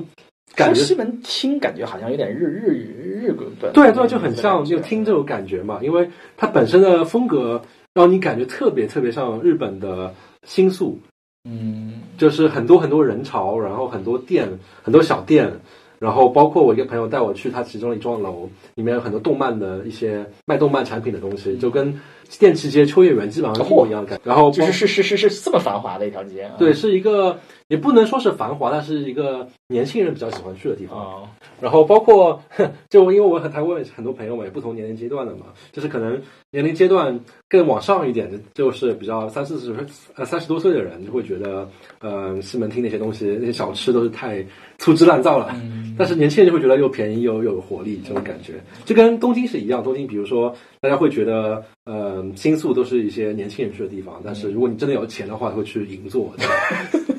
嗯 嗯，所以那个那个地方就是买东西的吗？买东西吃饭还有一个也算是打卡的地方，就西门红楼，就相当于楼这是一幢楼，是相当于是日剧时代的一个建筑风格。然后当时是一个嗯电影院，啊，我还以为是妓院。哦没有没有没有没有没有，一个电影院。对现在还是电影院吗？现在不是，现在相当于是说嗯，相当于是保留在那边做一些文创的展区。就是你会发觉台湾至少台北这边很多老建筑都被用作文创，它是日本式的建筑吗？还是就那种红砖。红砖啊？对对对，然后就做了很多文创，就是有些嗯做设计的卖卖小东西，就是一些小清新的小确幸的东西，嗯，只是可以逛，有很多这地方可以这可以。逛。然后同时的话，因为台湾今年正好是算相当于是立法通过同志结婚嘛，嗯。然后所以说那边你看到西门町站出门就有一个非常大的一个一一个彩虹的马呃斑马线，相当于是。哦，彩虹的斑马线。嗯，对，然后然后就是把一条路上面印着彩虹色六六种颜色，然后就很多人在那边拍照。所以那个地方是有点像这个同志的这个经常聚会的地方吗？嗯，西门町其实它本身还是个比较大的地方，就是很多地方都是小商业区域。同时，红楼附近有一些酒吧区，那些他们是是就是呃同志酒吧为主吧。嗯但是让我觉得蛮感慨一件事情，就是那些酒吧都是露天的，嗯，然后就跟国内那些露天酒吧其实没什么大的区别。所以他们那边还是有同志酒吧的文化是吧？对，但是就是包括我有跟那边的朋友聊，他们就会觉得那边酒吧已经完全就变成一个平时各种人都会去，包括很多游客都会去休闲的这样。我看那个新闻上说，以前在同性恋不太允许的时候，同性恋酒吧比较多。现在各各个国家的趋势是基本上都合法化了，都公开化，基本上同同志酒吧反而少了。然后像我觉得比较感慨一件事情，因为之前提到同志酒吧，可能说都是比较地下的，然后可能有什么什么要敲个暗号才能进去。但是你去西门町红楼旁边那些酒吧，就是就是完全是露天的，嗯，然后大家就感觉是。就你还能看到有同志酒吧在那儿。对对对，就是感觉很正常，就是大太阳底下喝酒这种感觉，嗯感觉还是蛮感慨的。嗯，有意思，嗯，所以值得去西门町看一下同志酒吧，嗯，对，然后包括那边公开的在那儿，因为合法了嘛，对吧？对，然后包括那边吃吃小吃，然后买买小东西也是挺好，因为是很热闹的街区嘛。嗯，这个都合法了，还要去酒吧吗？就是包括你在美国，其实有很多呃女生喜欢去同志酒吧，嗯，就因为他们会觉得去同志酒吧就可以很尽情的喝酒，也没有人来骚扰你。然后除了这些之外呢，像这次我去嘛，因为呃很大的程度上是想多了解他们那边的人，包括他们的历史，因为这方面我觉得，嗯、像我们是大陆平时长大。提到台湾都知道它是宝岛，就会知道阿里山，但是具具体他们那边的历史发生过什么事情，其实都没有提到。嗯所以我还特地除了中正纪念堂、国父纪念馆这些比较常规的地方之外，我还去了一些比较小众的一些博物馆，比如说，嗯，我去了一下二二八的纪念馆，然后不太了解的朋友可可以科普一下，就相当于是二二八是嗯抗日战争结束之后，然后相当于是之前因为好像是马关条约吧，台湾是被划分给日本来统治的，所以说二战结束之后，呃，相当于是国民政府就收编了台湾这个地方。但是那段时间，因为各种各样的原因，其实他们的统治是非常的，嗯、对当地居民来说是非常不好的，包括各种苛捐杂税，包括有很多的冲突和对立，所以那时候就爆发了一个非常严重的一个冲突事件，这叫二二八事件。然后最后就相当于是国民政府是派军队去在那边镇压的，所以说为了纪念这个事件，就有一个二二八的纪念馆。嗯，所以二二八那天是镇压的那天吗？还是是应该是爆发的那一天，爆发那天？因为其实还还游行吧，经过了很多，就是就是示威游行那天。对，因为那时候的触发点相当于是一个，嗯、当时烟草是管制的，烟草相当于是国家垄断的一个行业，然后相当于是有一个妇女在卖私烟的时候，然后被跟和警察产生冲突，然后最后就被最后就被警察打死了，然后这相当于是点燃了整个，嗯，对于当时国民这政府的一个不满的一个起点。其实这边更正一下，因为其实二二八它没有在白色恐怖时期，因为白色恐怖时期其实是蒋介石来到了台湾之后才开始进行的。然后哦后，不是吗？不是，因为难难道不是我们教材里都说那叫白色恐怖吗？白色恐怖其实是之后的事情，二二八是发生在一九四五年，那时候蒋介石还在大陆在搞搞内战的时候，啊，我以为白色恐怖从从这个四二幺就开始了呀。没有，呃，因为二二八你可以说是一定程度上刺激了呃国民党后来在台湾进行了那个白色恐怖。对不对？所以，所以二二八是一个非常非常就是热点的话题啊。，对，因为嗯，相当于是说，嗯，台湾其实至少以前吧，一直会有一个矛盾，就是本省人和外省人的矛盾。什么叫本省人？什么叫外省人？就是因为台湾这个地方本身就住了很多居民，然后像国民党后来输掉了国共内战了之后，就很多人就逃到了台湾，所以他们这些外来的人就变成了叫做外省人。所以说，外省人是外省人是跟着蒋介石去台湾那帮人叫做外省人，对大概有多大比例？百分之十三左右。十现在还有百分之十三左右。呃，我不清楚这数字是现在还是以前，但是基本上台湾那边主体还是当地的，比如说呃一些嗯、闽南人，然后客家人这些，包括当地的一些更原住民这样。但是后来来的外外省人可能就占了百分之十三左右。然后，然后因为所以因为他们是外来的人，所以就产生了这样的一个矛盾。像二二八，我去了二二八的纪念馆，他当初是这么说的：是说一开始台湾在日据的时代的时候，因为毕竟你是一个被割让出去的土地嘛，所以你还是想要维护自己的一个文化认同，所以就一直想要要求有自有有自治，有一定的自治权。所以说一直会有一些活动家在那边向日本政府要求自治，然后终于抗战结束了之后，然后大家又回到了祖国的怀抱，所以大家都非常开心。但是你会发觉，国民政府派来的派来的总督，算是嗯，国民派政府派来的长官在那边进行统治的时候，日子没有变得更好，反而变得更差了。甚至于说，从政治角度来讲，嗯，得到的自治反而更少了，因为你现在的嗯，国民政府会包括也有在那边组建政府，同时第一届政府好像只有一个人是台湾本土的人，其他人都不是。包括当时国民政府按照本本省人的视角，会对他们本省人有一定的歧视。包括我看那个二二八博物馆里面的一些当时展出的一些说法，是因为觉得他们当时的中文说的不流利，然后中国文化不好，所以说国民党的说法。国民党说法会所以说不能担任重担。所以他在他在那个这个二二八纪念馆里面，他会说国民党是怎么说的，对，实际上是什么样的？呃，因为你会去用逻辑去想，觉得这也是合理，因为毕竟台湾在日本统治了这么多时间，包括日本在最后几一段时间内，其实进行的是一个皇民化的教育，意思就是说我们就是日本人，包括教教授的语言就是日语，所以当他被归还到中国中国大陆的中中国的时候，其实是有一个是有一个冲突的，就是因为特别是当你之前的教育都是日本的教育，你突然马上回来，让你马上回到说国语，回到了解中国文化的这样一个情况，其实不太现实的，是需要一个慢慢的一个一个过程。但是从国民党的视角来看，就会觉得，首先第一点就是大家其实都非常反日那段时间，就是我打了八年抗战，这么艰苦，终于把日本人给打跑了。现在我跑到你这边来，你作为一个中国人，你怎么可以就是满脑子都是日本的文化，说的都是日文呢？这不就是汉奸吗？所以当时就有很多的本省人会被扣上汉奸的帽子。然后另外一方面，国民党说，我之所以不能当你做把选你作为政府，因为你不会，你中文不太好。你无法跟庞大的一个国民政府的体系进行合作，你说它合理吗？本质上其实也是有一定的道理，因为那些人确实，呃，当时可能中文说的不是特别好，但是从他们视角来看，就是我的人没有被选到政府里面去，我没有自治权。嗯，所以说你是替这个上一刚才是替国民党辩解了一下啊，就说还是有道理，但是那个道理就是。另外方面的话，国民党也是太着急了，就包括二二八博物馆也会说说日本呃马关条约之后收复台湾之后，给了很长的一段时间，慢慢的变成一个皇民化的教育。但是国民党收复了之后，就需要他们马上改，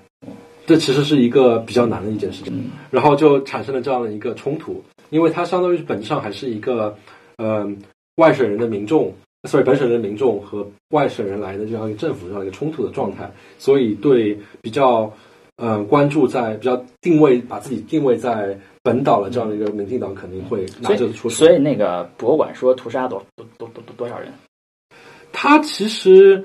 并没有太多的强调屠杀这一个数字。嗯，因为呃，就是博物馆里并没有说屠杀多少人，可能也有，但是没有特别强调。但是更多的是讲这一件事情如何慢慢的演变的。嗯，所所以说这个博物馆。基本上还是没有太多感情色，没有太多的意识形态的宣传在里面。基本上是，就给我感觉还是一个比较客观的。包括我看了那个他们的展品，然后我会觉得国民党当时做那些事情，不说不不是说正确，但至少他们是有理由的。嗯，比如说对于日文说的不好，你觉得想一想，确实是有一定的理由的。嗯，所以他们我觉得他们讲述可能还是一个比较比较客观的、比较客观的一个说法啊。对。这个我刚才 Google 了一下白色恐恐怖啊，确实中国大陆说法跟台湾是不一样的。台湾，台湾确实是不把。呃，这段时间作为白色恐怖，大陆的中国历史书是是是从确实是从四一二反革命政变开始，OK，二七年四一二反革命政变开开始认为这就是都是白色恐怖，一直到了九八几，一直到四九年都是白色恐怖。哦，那我觉得中国大陆的白色恐怖和台湾的白色恐怖不讲不是一件事情。对，这台湾人说的白色恐怖是另外一件事，是另外一件事情，并且可能台湾人不认为。在之前，国民党的大陆有过白色恐怖，因为刚刚提到白色恐怖嘛，就是至少从台湾视角来讲，他们的白色恐怖讲的其实是，嗯，刚才二二八是一九四五年的事情嘛，对，就是他讲更多是国共内战结束之后，蒋介石来到台湾之后，进行了为期三十几年的一个戒严状态，他们就认为这个是一个白色恐怖的时期，对，然后包括所以所以所以所以所以说，这跟台湾人说白色恐怖和跟。大陆人说白色恐怖，还说的不是一个意思，不是一件事情，是需要哎是学到了一件新事情啊。然后它有专门的白色恐怖纪念馆，有，它就叫白色恐怖纪念馆。嗯，他们叫人权博物馆，当然也有说法叫白色恐怖纪念馆啊，就这这俗称白色恐怖纪念馆。对他们，那他们的分期是从什么时候开始？他们就是就是非常非常简单，他们因为当时国民政府逃到台湾之后，就是就开始进行了戒严。那么戒严开始那一天作为白色恐怖开始，四四七年吗？好像是四九年吧，我不太不太清楚具体的时间。从四九年开始，大概开始，然后一直到一九八几年才取消这个戒严。嗯，就整个这段时间，他们都认为是一个白色。所以在台湾，这是认为这是白色恐怖时时时期。对，主要是戒严，主要是两蒋时期的呃对不过蒋介石是最后放开了，吧是最后蒋经国放对，开最最最蒋经国放开了主要，这段时时间是白色恐怖时期。对。就这个博物馆讲了二八吗？还是二八是单独刚才二二八是一个单独的博物馆，然后后来我又去了那个白色恐怖纪念馆，它是另外一个博物馆，因为他们讲的是两件事情。哦，然后白色前后顺序在。对，然后白色恐怖纪念馆的话，嗯，其实是在一个还蛮郊区的一个地方，可能开车要开三十几分钟到了一个地方。它其实是当时的一个监狱所改改建的一个纪念馆。那里面主要讲了一些什么呢？就是那些这些恐怖教育嘛，因为我们知道，呃，一些东欧那些国家有很多的这就是啊就是恐怖纪念馆嘛，嗯讲的都是这个如何迫害苏联如何迫害他们的人。有点这种感觉吧，因为嗯、呃其实像二八时期最大问最大情况就是说，国民国民政府就会说，我们为了防止共产党的渗透，所以我们要搞这样的一个戒严的状态。他们包括有一个口号叫做“嗯、检举匪谍，人人有责”，是 他他们当时的一个口号。然后，所以当时就处于一个非常社会高压的状态。然后也是属于一个人心惶惶的一个情况。他们当时也会说说，当时如果警察如果你能抓到匪谍的话，你可以收到他三分之一的家产。哦，三分之一的家产哇，那岂不是都是匪谍了？对，所以就是产生很大的问题。包括当时的政府也是抱着宁可错杀一百，不能放过一个的这样的一个思路，就会造成了很多冤假案、冤冤假错案嘛。就是所以那个地方就会告诉你说，呃，那些人是怎么被关押在那边，然后就是那边就相当于是一个关押政治犯的一个地方嘛。哦，所以就是白色呃，就是白色恐怖纪念馆那个馆本身就是一个关押政治犯的地方。，对，没错。然后就会发觉那边有什么，这个地方是以前老是法庭辣椒水。倒倒还好，其实就是如果纯粹是看嗯、呃犯人的生活环境的话，扪心自问就还好。是单间吗？好像也不是单间，但是居住居住情况是肯定是呃比较不好，但是也不至于说什么老虎凳啦、什么渣滓洞那种感觉。嗯嗯，像那边有两件事情比较有意思，就是一个是我台湾的朋友跟我说，他们那边以前办过一个临时展，就说有一些嗯工志工，然后是做演员，然后参加的人需要签一个合约，说我我自己参加这个活动发生什么事情我负责任，然后他们要干什么事情呢？就是把你当做当时白色恐怖时期受审的这样的一个人，哦，会拿强光照你，哦。然后会在旁边听到别人的哭嚎声，给你很大的心理压力，然后问你到底招供不招供。哦，就是有就参加过这个展的人，就能切切身体会到，在一个不是非常正义的审讯过程中，是很容易会有些冤假。那还是有点那个 恐怖博物馆的意思啊。但是没有这个临时展的话，就展馆本身就还好。嗯，然后同时的话，它还有一个嗯、呃展展展区，相当于是嗯展示所有受害者的名单，然后就是有它会标注说有些人是在直接被枪毙的，有些人是在哇，枪毙了。被枪毙，有些人是是在关押的过程中死亡，有些人是就关押，他会有他会有一个很整完整的名单，同时标出不同的颜色。然后像我觉得比较感动的一件事情，也是蛮偶然的，就是我正好一个转角，然后就看到一对老人，就白发苍苍的老老人，然后请那个导游在给他们拍照，他们就两个人在夕阳下指着那个名单中的一个名字在那边合影。为什么呢？我也不清，我不清不清楚具体原因是什么，但是就给人感觉就是他们一定是那些经历者。哦，所以这也是一个值得去去我们看一看。嗯，看情况吧，我觉得不嗯看看你对这段历史的感兴趣程度。除了这个之外的话，呃，我还去了另外一个博物馆，但是那个可能跟政治的关系没有那么强大、强强烈，就是嗯、呃台湾博物馆。然后台湾博物馆相当于是是一个博物学的博物馆，它主要就是展出说台湾这个岛上面各种动植物的标本分类，包括台湾一些本土的原住民他们的一些习俗和穿着这些东西。然后对我来说，呃，比较有意思的一件事情是在于，所以原住民是，嗯，呃，所以这原住民在在在那里面算是一个，嗯，自然历史博物馆里面的一部分吗？对，这因为其实你看博物学博物馆都会讲，都会有一个人类学的这样一个展馆部分，就是包括全世界各地各个人他们是怎么样生存的，他们的呃生他们的习俗是什么，他们的呃文艺作文化作品什么都会有。哦，所以所以所以它主要是展出的是现代的原原住民的习俗吗？还是就这个展馆就会很有意思，因为这个展馆其实它的根基是在于日治时代的两个日本的博物学家，就是这两个日本的博物学家当时在台湾就采集了很多风土人情也好，然后很多植物标本也好，因为他们采集这么多的标本，并行并且进行一些非常专业的博物学组织，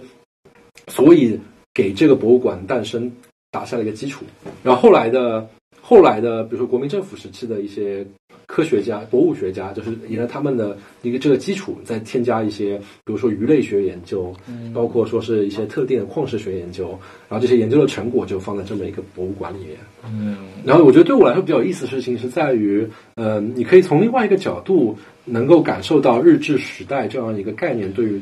当地人是什么样的感觉。因为像我们历史书上提到说割让给日本，就会觉得啊，一定是一个非常压迫，然后一定是人民民不聊生的这样一个时代。虽然政治上确实是压迫，但是与此同时的话，你也会发觉这些在台湾的日本人也是做了一些一些相当于是对当地有益的事情。嗯所以说，我觉得作为一个台湾本土人参观这样的博物馆，特别是看到它的发展历史的时候，也会对日本统治的那段时期有一些比较更为复杂的一些感觉。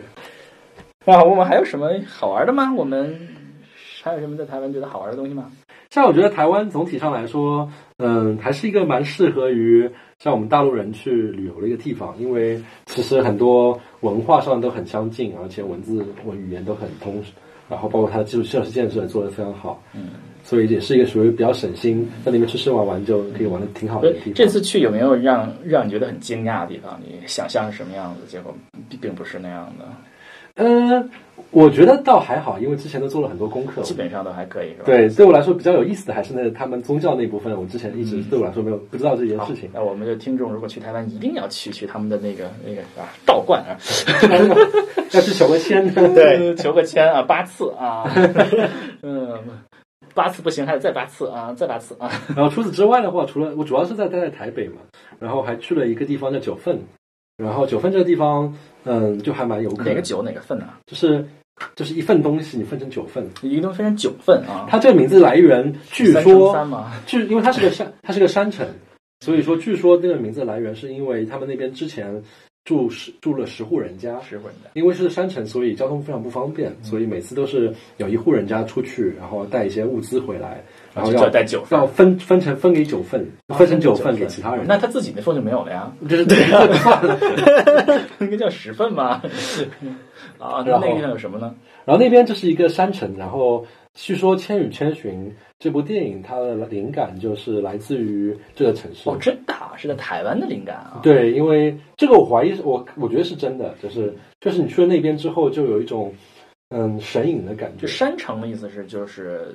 上上下下比较比较大吗？还是说都是台阶？它本身这座城市就是建设在一个山上面，嗯，但是它还它还是就是平路，就是它是柏油路，上面是没有，它就是就是很多阶梯路，都是都是阶梯路。对，很多阶梯路，很那很神奇啊。对，很神奇。然后它包括很多路都是有弧度的，就是大家说重庆是山城嘛，嗯，但是重庆其实它平地的部分也挺多的，比如说你到嗯，比如说呃解放碑那边都是平的，但它那边因为本身就是个很小的城市，所以就是一个上上下下的地方。重庆大部分都是我就是刚刚说的柏油路嘛，就是对骑个摩托就上去了那种。对，它那边的话也有一些柏油路，但是都是斜的，很斜。哦，然后那边的有意思的地方是在于，一方面是它建设的很好，就是它那些古街嘛，就会有很多红红红的灯笼，然后卖很多当地的特色小吃。然后因为一排红灯笼在晚上就特别有那种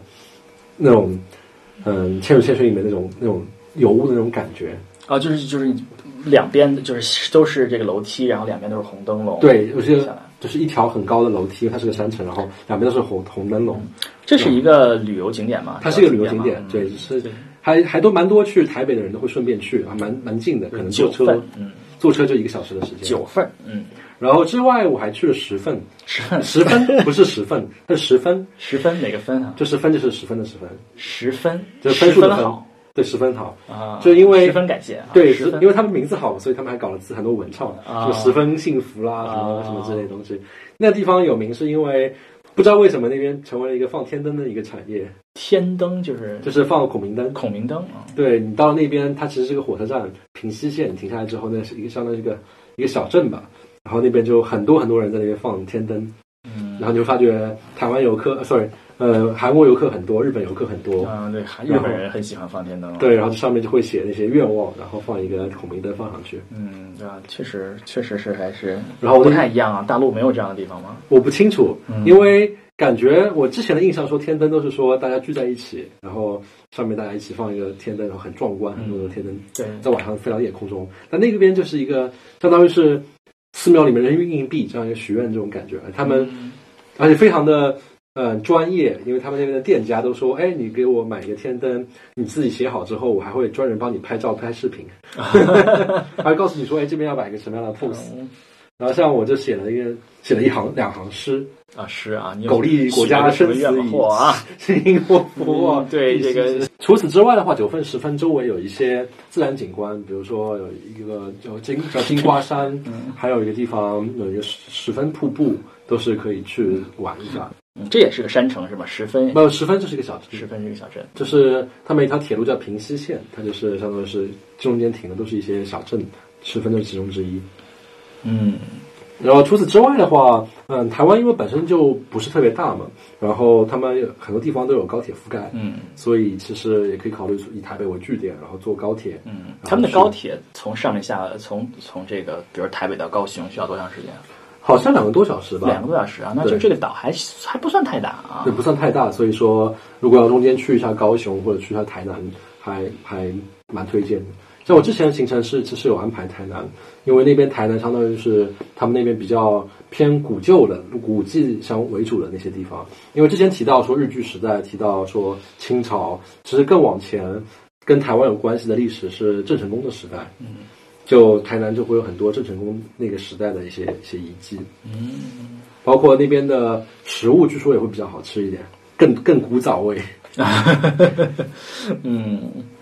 你租车了吗？我没有租车，没有租车，就所有都是公交嘛，就所有都是公共交通嘛。大部分是公共交通，但是比较特别的一个体验是，我有个朋友就在他们，因为台湾有很多人都是坐机车，机车就是就是摩托车吧。然后因为那边就道路情况蛮复杂，摩托车其实交通还蛮方便的。然后就很多人骑机车，然后有一段有一段晚上他带我去夜市，就是坐在他后面，我在他后面，然后就感觉风驰电掣，感觉是有点 就抱了很紧张。嗯，对台湾也是一个这个摩托车这个很还挺多的一个地方，一个地方像重庆这感觉。如果说用这个一个词汇总结你这个台湾的感受的话，你有什么词汇？我觉得很难用一个词，因为我觉得两个，两个不够就三个。因为我觉得台湾旅游的话有很多面，就是你也可以说就非常休闲的吃吃喝喝游游玩玩小清新，也可以这样。同时的话，如果你对文史比较感兴趣的话，我觉得那边也是有很多平时不太能接触到的一些历史文化相关的东西可以可以接触，所以我个人觉得还是蛮推荐的。嗯，好。那我们总结一下，我们今天讲了什么？今天我们的上讲他的亲身经历啊，他的历史文化之旅啊，他上是去台北的宁夏夜市啊，吃了很多的东西啊，他去了。看到了蔡英文啊，在 摇滚呃摇滚之夜，摇滚之夜看到了蔡英文。他去了眷村，看到了非常惨的这个外省人啊。他去了这个蒋介石的啊，以及这个 革命的先行者的这个 呃，然后他去了。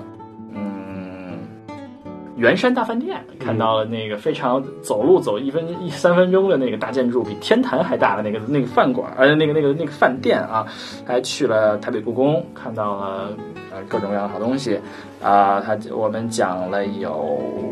呃二二八纪念馆和白色恐怖纪念馆，嗯，接受一下这个恐怖教育啊，看了一下这个呃台湾博物馆，看看台湾的历史，嗯。呃，自然历史啊，或者叫博物啊，然后看了看这个啊西门町啊，还有台湾的特殊的宗宗教啊，对，非常重要的是台湾特殊的宗教啊，台湾人的信仰世界跟大陆人不太一样啊。最后还看了看他们的九份、十分啊，骑骑了骑摩托车啊，然后放了放孔明灯，嗯。所以这就是我们今天主要的内容啦。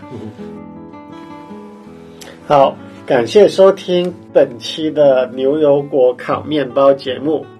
如果大家喜欢我们的节目的话，请记得点击订阅按钮。好，我们后会有期。下次再见。拜拜。